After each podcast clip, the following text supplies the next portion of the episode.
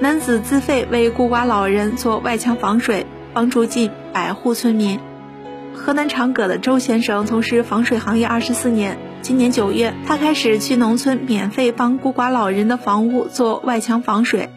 周先生说他每天跑二十公里左右去一个村现在已经帮助了近百户村民花费了近二十万元。他说感觉帮助别人心情会舒畅。